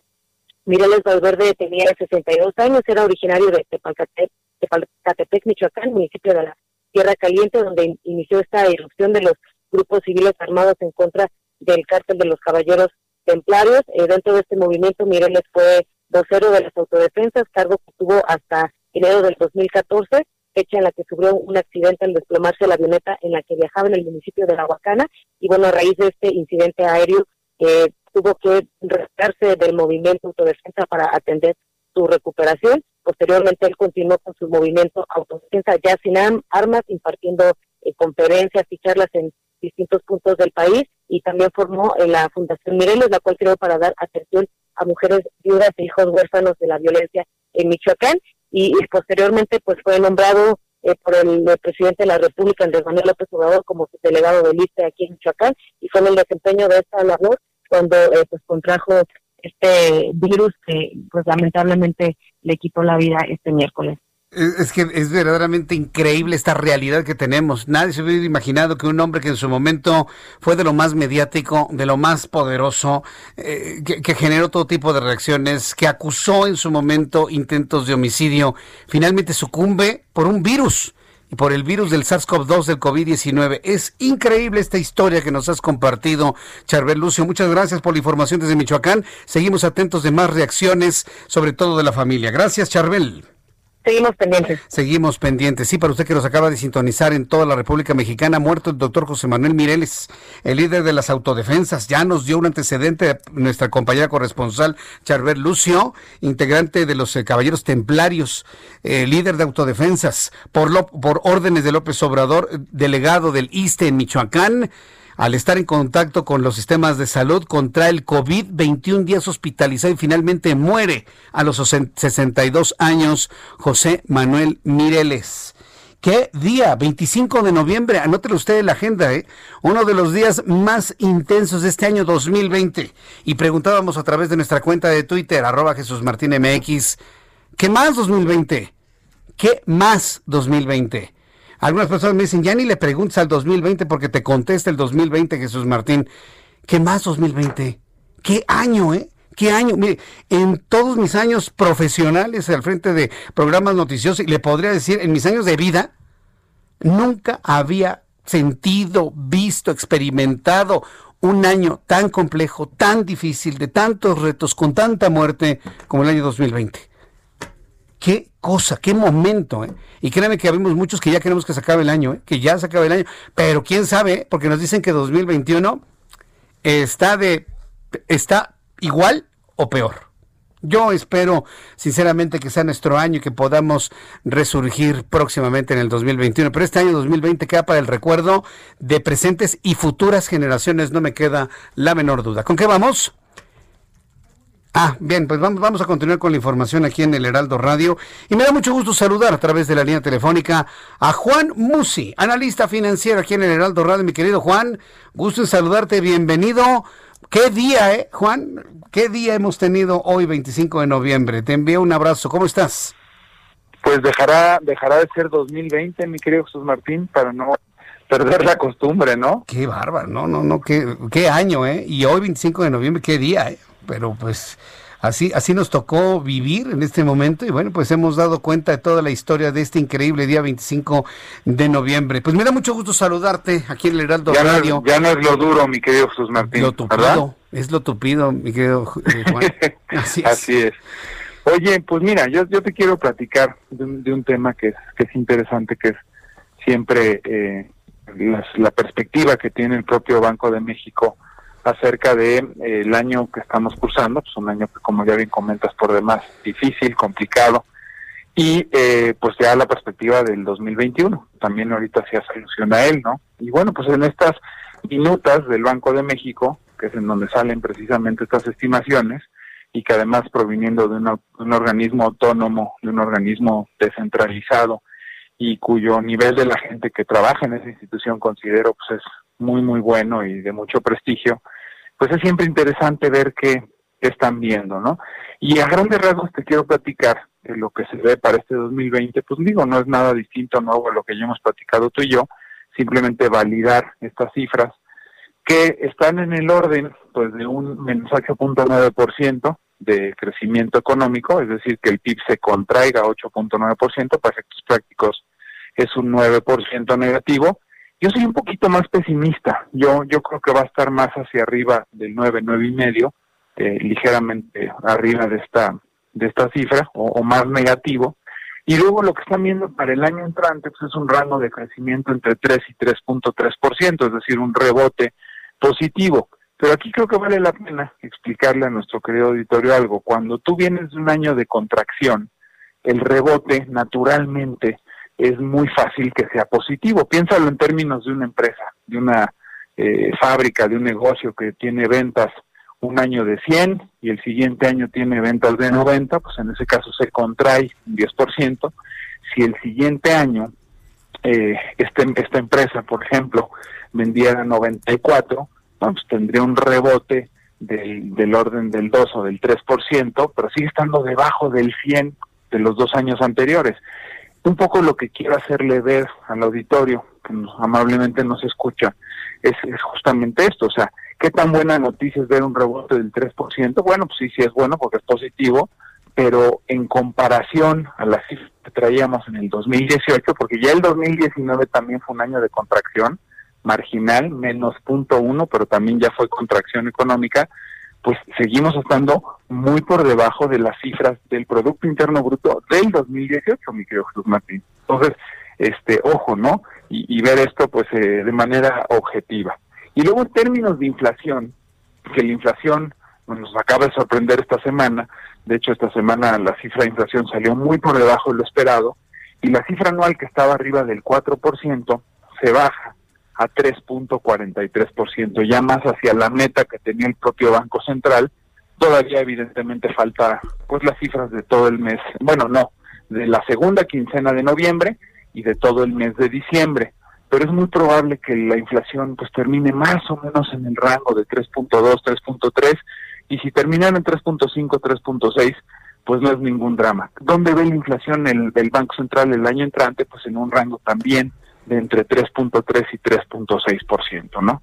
Y bueno, pues me preguntarán mucho, ¿y dónde estará el tipo de cambio? Esto no lo dice el Banco Central, pero pues ahorita que el dólar se ha estado debilitando, y lo he dicho en repetidas ocasiones, me dicen muchas veces, oye Juan, es que tú no veías esto.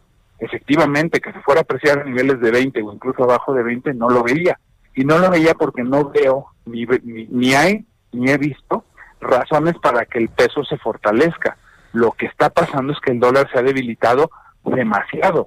Y eso, pues evidentemente no lo vi yo y no lo vio nadie. Pero hoy el tipo de cambio y esta coyuntura de tener dólares por debajo de 20, lo he también comentado insistentemente en este espacio, que yo aprovecharía incluso para, para comprar, pues es una coyuntura por el debilitamiento del dólar. Entonces yo creo que pues podría cerrar en torno a 20, 20.50 este año, lo cual pues, al final es una magnífica noticia por que sea, porque a estas alturas todos estábamos que estaríamos por arriba de 20 o 21 pesos, prudente Jesús Martín.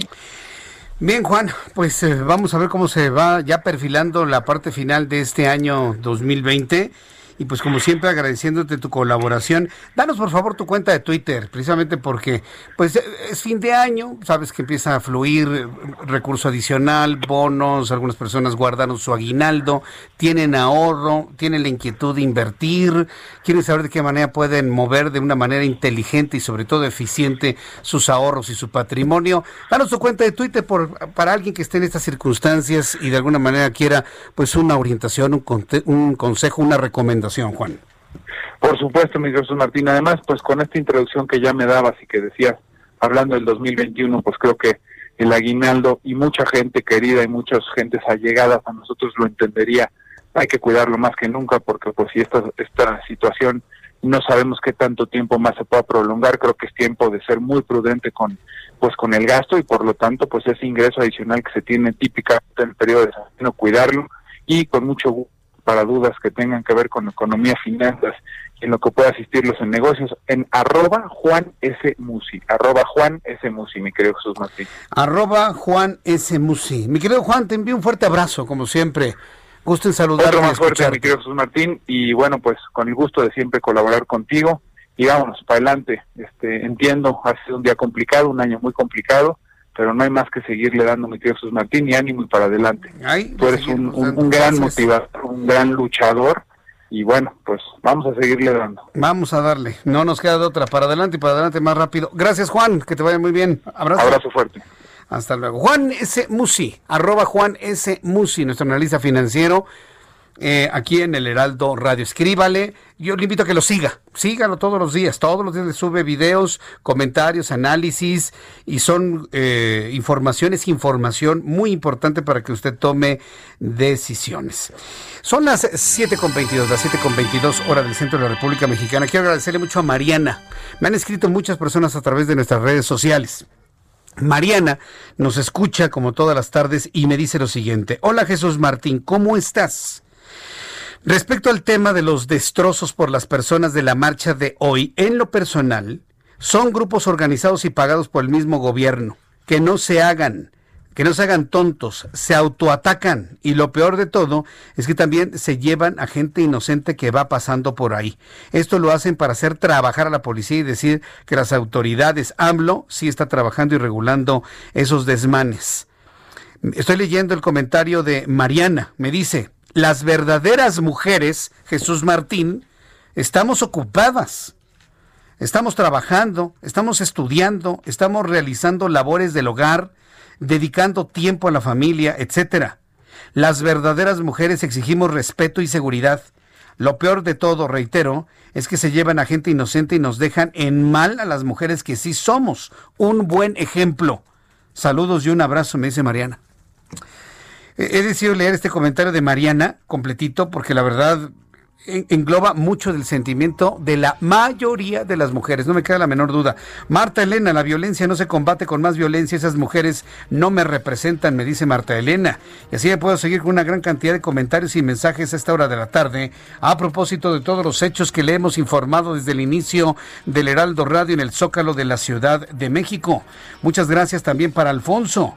Gracias, eh, Alfonso. Me dice Jesús Martín, ¿por qué no hablas de la concentración masiva de feministas de hoy por la cual nadie se indigna, pero no fuera la basílica y estás, hable y hable como merolico? Hoy ni hemos hablado de la basílica, creo que te equivocaste de estación. Yo te invito a que mejor sintonices el 98.5 de FM, que no te engañen. El noticiario más escuchado a esta hora de la tarde se llama Heraldo Radio. Estamos en todos lados, en los mercados, centros de trabajo, taxis, vehículos. Regresamos. Escuchas a Jesús Martín Mendoza con las noticias de la tarde por Heraldo Radio, una estación de Heraldo Media Group. Heraldo Radio, la HCL se comparte, se ve y ahora también se escucha.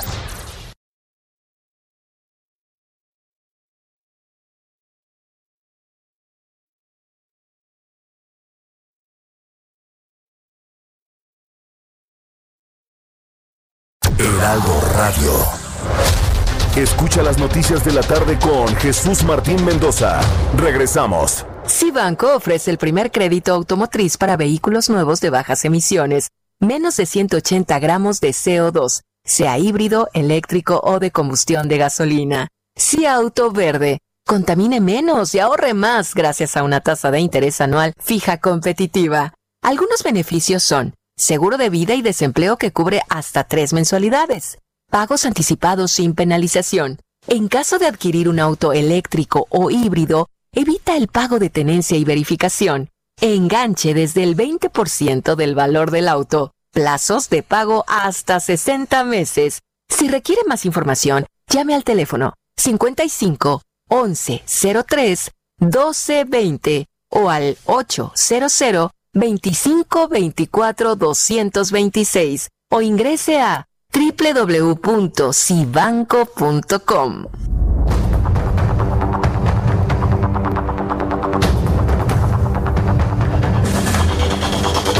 Son las 7.31, las 7.31 hora del centro de la República Mexicana. Ya tengo los datos de COVID-19. Hoy tenemos un nuevo día con más de 10 mil contagiados de COVID-19 y casi mil muertos. ¿eh? Le adelanto esto a, reserva de darle a conocer eh, los detalles y los datos de COVID-19 en unos instantes más. Pero antes, antes de continuar con los datos de COVID-19 y para redondear el tema de la muerte de, de Diego Armando Maradona, de Diego Armando Maradona, Quiero presentarle a usted este trabajo periodístico de mi compañera Giovanna Torres, Diego Armando Maradona, una leyenda que nace hoy. Gracias Diego por este ser. Este gol lo cantamos juntos. Hace casi un mes Diego Armando Maradona celebraba su cumpleaños número 60. Hoy tras un proceso de recuperación por una intervención quirúrgica a la que fue sometido de emergencia debido a un hematoma subdural, el astro del fútbol falleció por un paro cardiorrespiratorio.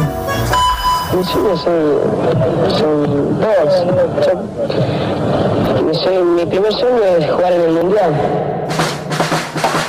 Maradona, genio, Dios está con nosotros. El mundo recordará a uno de los jugadores más grandes de la historia, un ídolo argentino y un futbolista genuino para todos. Diego Armando Maradona, quien un día levantó su mano y anotó uno de los goles más polémicos en el Mundial de México 86, fue una figura hipermediática, caída en desgracia por escándalos, adicción a las drogas y simpatía con polémicos gobernantes en el pie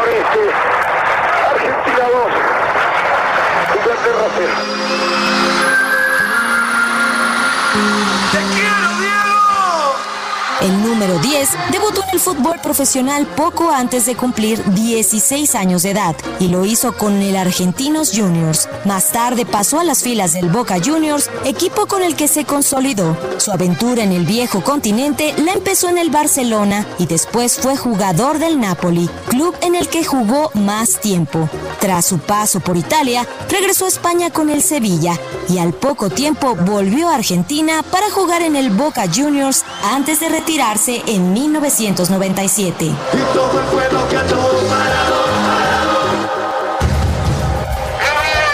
Tras su retiro como jugador, Maradona emprendió su camino como director técnico y tuvo su primera oportunidad con el Mandiyú de Argentina.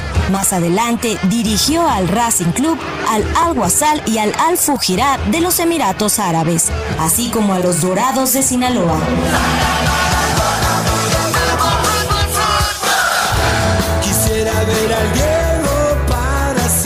El 10 de diciembre del 2001, Diego se despedía del fútbol profesional en la bombonera y dejaba un emotivo discurso con una frase para la eternidad. Es verdad que el Diego es lo más grande que hay.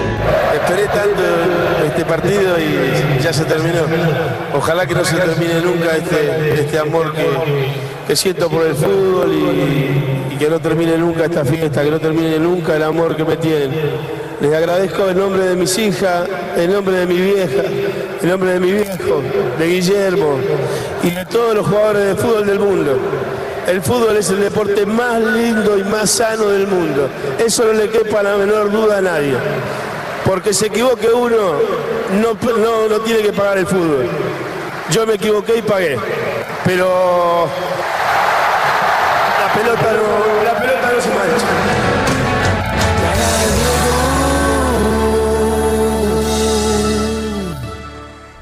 Gracias, Giovanna Torres. Qué frase que hace de Diego Armando Maradona un emblema y una leyenda.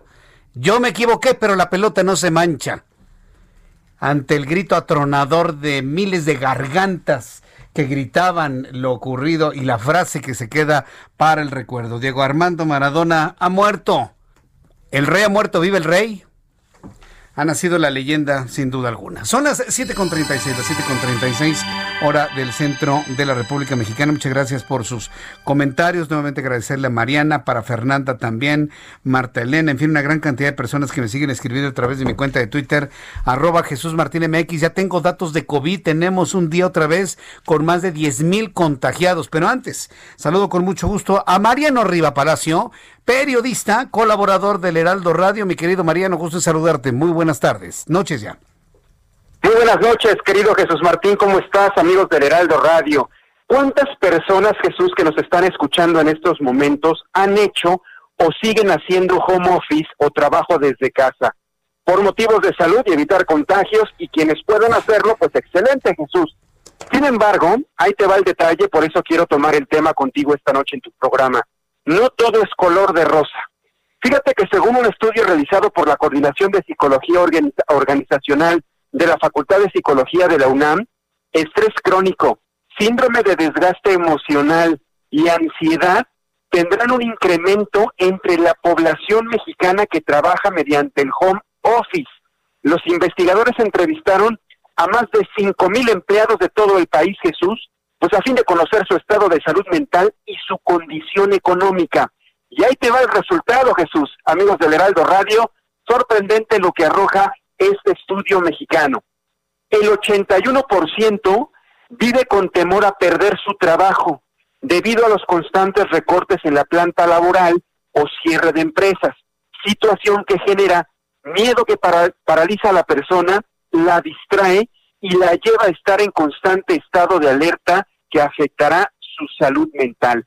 Adicionalmente, Jesús, este estudio también revela que el 87% de los más de 5.000 entrevistados que hacen home office se sienten afectados económicamente, lo cual es preocupante porque el 75% reveló en esta encuesta que tuvo una reducción en sus ingresos o tiene familiares que recibieron un recorte mayor al 50% de su salario. En consecuencia, casi todos, el 90% de los entrevistados está preocupado por los gastos del hogar. Erika Villavicencio Ayub, que es la investigadora que encabeza este estudio, Jesús, dijo que estos resultados nos dan la siguiente lectura. Voy a leer lo que textualmente nos dice. Es un llamado a las organizaciones para atender y entender que en muchos casos la medida de implementación del home office no ha sido lo más eficiente que se esperaba, que después de tantos meses llevados a la práctica, tienen que llevarse mejoras, por lo que se deben tomar medidas urgentes que contribuyan a que el desempeño continúe, que la productividad se alcance y se impacte menos de forma negativa a la salud. Esta investigación, querido Jesús Martín y amigos del Heraldo Radio, sigue en proceso, van a seguir analizando más casos y te voy a dar otro dato, otro resultado que arrojó esta encuesta. El 63% de los trabajadores ya está afectado por no ver a sus amigos o seres queridos ni compañeros de trabajo. Así es. Además, el 44% de más de 55 mil personas estudiadas reportó tener comunicación con sus jefes después del horario laboral, además de que un 34% tiene miedo a contagiarse si regresa a sus oficinas o centros de trabajo. Así que Jesús Martín, amigos del Heraldo, los datos de este estudio que nos comparte la Facultad de Psicología, ojalá quienes nos estén escuchando, que estén haciendo home, home office, querido Jesús Martín, pues nos dejen sus comentarios en tu página de YouTube o en mis redes sociales para saber si están pasando por lo mismo y refleja lo mismo que está arrojando este estudio practicado recientemente. Correcto. me dejas pensando en algo ahora que mencionabas de que el 63% de las personas extraen sus compañeros de trabajo. ¿Traducimos esto a los niños en las escuelas? Hace unos días preguntándole a mis hijos que cómo les iba en su escuela a través de la computadora, mi hijo me dice, me va bien, pero extraño a mis compañeros, extraño a mis amigos, quiero jugar con ellos. Un niño de 12 años, Ian, que mucha gente lo conoce, tú lo conoces también. Mi hija dijo lo mismo, extraño a mis amigas, no las veo. Sí las ven en la pantalla, pero no es lo mismo a interactuar, a jugar, a correr, eh, todo lo que hacen. Entonces, mira, si esto pasa en el ámbito laboral, ¿qué no estará pasando en el ámbito educativo, mi querido Mariano? Definitivamente, querido Jesús Martín, por esto este llamado que hace la titular eh, que lleva a cabo la investigación de que se implementen en medidas urgentes, porque así lo determina ella y así lo señala, urgentes para que se contribuya a que el desempeño continúe. Yo creo que se tienen que buscar varias dinámicas. Yo entiendo que ya muchas empresas ya regresaron a trabajar, pero insistimos que todavía hay personas que continúan haciendo el home office. Y mucha gente dirá, bueno, pues en la comodidad de tu cama, a lo mejor lo haces en pijama, utilizando pantuflas, qué sé yo. Y hay un efecto negativo, ¿eh? Finalmente, aunque estés en tu casa, esta encuesta realizada por la UNAM, querido Jesús Martín, sí nos está reflejando que hay un impacto negativo, sí hay gente con estrés, sí hay gente con ansiedad, por supuesto, y hay gente que, que, que tiene miedo, definitivamente, y miedo a perder su empleo, a pesar de que esté trabajando desde casa, Jesús Martín. Danos tus redes sociales, por favor, Mariano, para que el público te contacte, te siga, te consulte y profundice sobre esta información. Ahí estamos, querido Jesús Martín. Todos los días estoy en Twitter, arroba JM Rivapalacio, Instagram también, Facebook estamos como Mariano Rivapalacio Yáñez y también en YouTube, ahí estamos como Mariano Rivapalacio Yáñez en Factor Total, querido Jesús Martín. Correcto, muchas gracias Mariano Rivapalacio, que tengas muy buenas noches. Un abrazo, buenas noches. Hasta luego, que te vea muy bien. Mariano Riva Palacio, qué asunto, ¿eh? Y es un trabajo de la Universidad Nacional Autónoma de México. ¿Alguien va a poner en duda lo que está investigando y analizando la UNAM? Son las 7.42, se me está acabando el tiempo, ¿no sabe? Hoy el programa se nos ha ido como el de ayer en Guadalajara como agua de las manos. Saludo con muchísimo gusto a María Eugenia Campos, actual alcaldesa de Chihuahua. Estimada María Eugenia, alcaldesa, bienvenida al Heraldo Radio. ¿Cómo le va? Bienvenida, buenas noches. Gracias, buenas noches para ti y para todo tu auditorio. Está usted denunciando persecución por parte del gobernador Javier Corral. ¿Qué, es lo que sucede entre ustedes? ¿Qué es lo que está denunciando, alcaldesa? Díganos. Mira, está hoy denunciando, el día de hoy presentamos una denuncia, o presenté una denuncia ante la Fiscalía General del, Estado, una denuncia de hechos en contra de dos funcionarios estatales, eh, el subsecretario de Gobierno de la Secretaría General de Gobierno aquí del Estado de Chihuahua, la directora del Registro Civil y un Ministerio Público de la Fiscalía Anticorrupción, que déjame decirte, Jesús Martín, es una fiscalía que se constituyó hace un par de años justamente por iniciativa del gobernador Javier Corral para eh, que fuera una eh, fiscalía autónoma quien persiguiera justamente estos hechos eh, que tienen que ver con la corrupción. Y bueno, pues desgraciadamente desde hace semanas, meses, y justamente después de una amenaza hecha por el gobernador de que una servidora había recibido dinero supuestamente como una nómina secreta de parte del exgobernador César Duarte, bueno, pues se han eh, realizado amenazas y persecuciones por parte de, gobierno del Estado, por parte de, estos funcionarios públicos.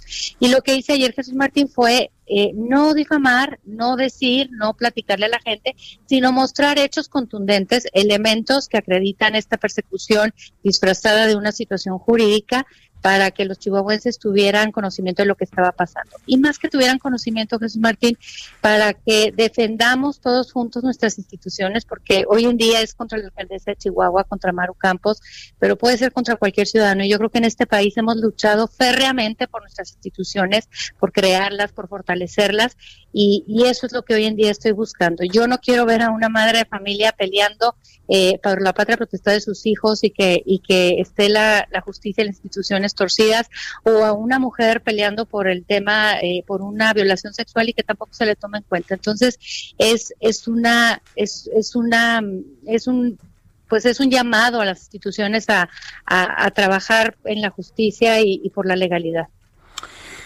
Bien, pues eh, no nos resta más que seguir al pendiente y llevar el seguimiento de, de, este proceso, alcaldesa María Eugenia Campos. Yo quiero agradecerle mucho que me haya tomado la llamada telefónica y la confianza en nuestro programa de noticias para hacer esta denuncia, alcaldesa. Gracias. Qué importante, Jesús, Jesús Martínez, no inventar un caso, falsificar evidencias, no, no falsificar eh, eh, pues pruebas y, y, tener muy claro que cuando somos funcionarios públicos estamos para trabajar por la ciudadanía, no para traficar con nuestras influencias y menos para usurpar funciones.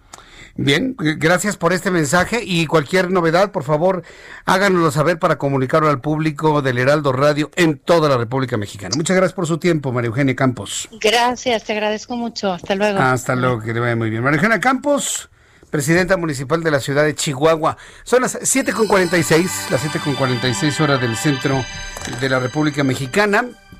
En otras de las noticias importantes del día de hoy, el cuerpo de, ah, de lo de Maradona, sometido este miércoles a autopsia, esto ya lo comentamos. Habrá quienes digan los hechos, pero las pruebas hablarán Rosario Robles. Caso Rosario Robles Berlanga, tronante sin duda en cuanto a la política. La ex titular de la Secretaría de Desarrollo Social, Rosario Robles Berlanga, quien actualmente se encuentra presa en el penal de Santa Marta por el caso de la estafa maestra, informó que solicitó a sus abogados generar una estrategia jurídica conjunta para convertirse en testigo colaborador colaborador de la Fiscalía General de la República a través de su cuenta de Twitter dijo estar segura de que habrá quienes nieguen los hechos que declararán ante la Fiscalía General de la República, pero que las pruebas van a hablar. En su mensaje publicado se lee lo siguiente, reitero mi compromiso de hablar con la verdad. He pedido a mis abogados Epimeno Mendieta y Sergio Ramírez generen estrategia jurídica conjunta para acceder a un criterio de oportunidad consciente de lo que significa. Seguro habrá quienes nieguen los hechos, pero las pruebas lo harán. Claro que ya lo negó Luis Videgaray, dice que son mentiras. Desde la clandestinidad, a través de una carta publicada en sus redes sociales, Luis Videgaray asegura que lo que dice Rosario Robles es una mentira. 7 con 47, las 7 con 47 hora del centro de la República Mexicana. Efren de Jesús me corrige y me dice, no Jesús Martín, el rey no ha muerto, porque el rey del fútbol no es Maradona, es Pelé. Pelé sigue vivo, murió el dios de Argentina, pero comienza su, su, leyenda. Bueno, mire, a estas alturas de la vida se van a decir hasta cosas impropias, ¿no? Completamente eh, no digo que lo, de usted de frente sea impropio, ¿no? Me parece que es muy, muy puntual y muy claro. Pero se va a decir de todo. En este momento Argentina llora. Literalmente llora. Me lo decía Roberto San Germain, este, ya fuera de micrófonos cuando terminó su, su participación. Él ha estado profundizando y revisando a través de medios de comunicación locales allá en Argentina lo que está ocurriendo. Ha encontrado a comentaristas de deportes al aire a cuadro en televisión con los ojos bañados de llanto comentaristas y locutores especializados en deporte y hasta los que no son especializados en deportes en la radio argentina transmitiendo con llanto por la muerte de, de, Maradona. La gente está en las calles en Argentina, con veladoras, con marchas, cantando las canciones que hablan de Diego Armando Maradona, todo un fenómeno social. Y bueno, pues me comentaba Roberto San Germain que si se pueden mencionar a tres grandes personajes de la Argentina, son los siguientes, Diego Armando Maradona, Evita Perón y Carlos Gardel, pero que sin duda Maradona está por encima, por encima de todos ellos. Me, me dice Leopoldo Gerardo Greco, Martín, me caía mejor el Diego que el de la 4T. Dice, eh, ya le están dando la razón a Efren. No, pues que está muy puntual lo de Frente Jesús. Felicidades, Efren. Estoy de acuerdo contigo. Tengo comunicación en estos momentos con la doctora Lourdes Vega. Ella es directora general del Hospital Infantil Teletón de Oncología.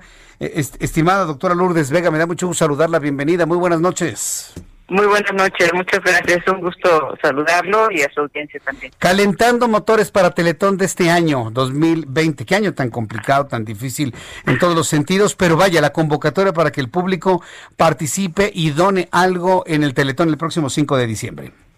Así es, estamos, como dices, calentando motores y ya enfilándonos en la recta final para el Teletón 2020, el 5 de diciembre, y esperamos pues que todos nos apoyen con sus donativos, este es un año, ha sido un año complicado, pero para los niños con cáncer, los niños con discapacidad y con autismo, todavía ha sido más complicado. Eh, necesitamos mucho de la solidaridad, de la generosidad para poder pues seguir dando esperanza de vida a los niños. Requieren tratamientos muy costosos y pues para todos se ha complicado. Así que eh, darles un apoyo, una mayor expectativa de vida, pues será de mucha ayuda para todos nuestros niños. Mm, sin duda. Ahora, eh, en el Hospital eh, Infantil Teletón de Oncología, eh, ¿Cómo han lidiado ustedes? Quiero preguntarle, ¿cómo han lidiado con la, con la escasez de medicamento específico para tratar a los niños con cáncer? Porque ha sido noticia en otros ámbitos, pero en el caso de los hospitales oncológicos para niños Teletón, ¿cómo han resuelto este problema? Sí, pues la verdad es que nos eh, hemos puesto a trabajar muy duro para que a nuestros pacientes no les falten sus medicamentos y hemos logrado que todos los tratamientos eh, hayan sido completos hasta el día de hoy, oportunos, no hay retrasos. Eh, sí hay mucha dificultad en algunos medicamentos porque pues a nivel internacional algunas formulaciones se han escaseado, pero hemos incluso recurrido a importar medicamentos y nos ayuda mucho que tenemos una gran infraestructura incluyendo una central de mezclas interna que nos permite aprovechar y disminuir la merma de medicamentos, aprovechar mejor todos los viales. Y pues bueno, lo que sí es eh, una realidad es que ante esta escasez que en algunos medicamentos ha sido a nivel mundial, eh, pues los eh, precios se elevan, se elevaron muchísimo. Voy a poner un ejemplo de un medicamento básico para la quimioterapia de los niños con cáncer que antes costaba 80, 100 pesos, hoy cuesta 2.800 pesos. O sea, los presupuestos se fueron hasta el cielo y por eso precisamente pues necesitamos mucho del apoyo de todos. Ahora es más costoso un tratamiento para los niños y recurrimos a la generosidad de todos los mexicanos. Correcto, entonces próximo 5 de diciembre, eh, tengo entendido que para el Teletón no va a haber una, una meta económica, simplemente la convocatoria para participar y donar, júntese lo que se junte, ¿no, doctora?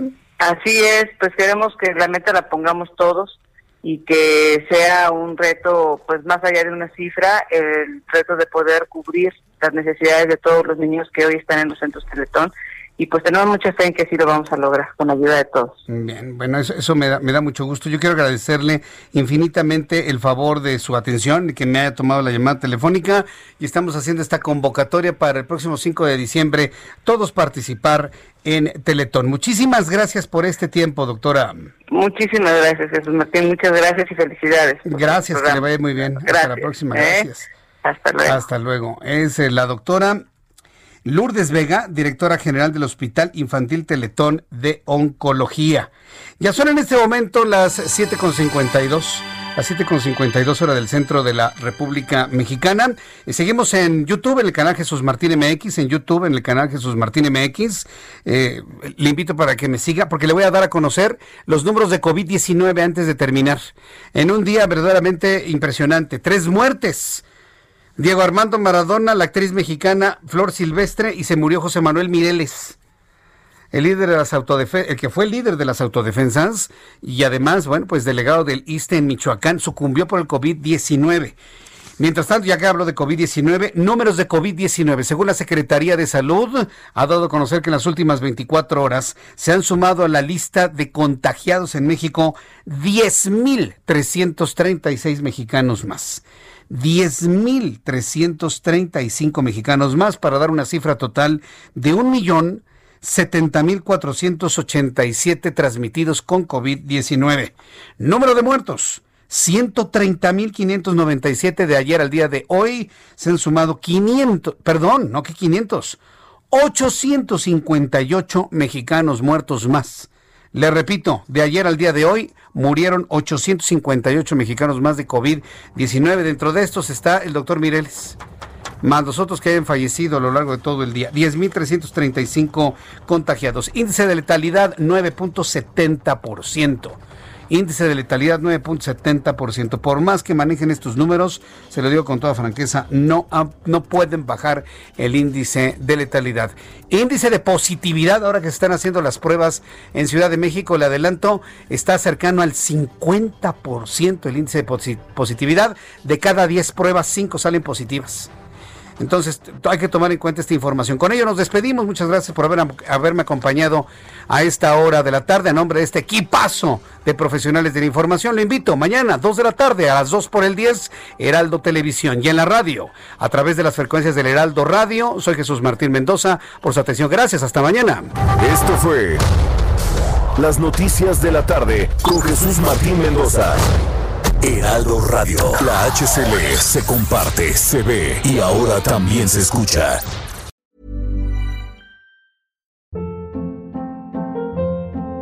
Hold up. What was that? Boring. No flavor. That was as bad as those leftovers you ate all week. Kiki Palmer here, and it's time to say hello to something fresh and guilt-free. Hello Fresh. Jazz up dinner with pecan-crusted chicken or garlic butter shrimp scampi. Now that's music to my mouth. Hello Fresh. Let's get this dinner party started. Discover all the delicious possibilities at HelloFresh.com.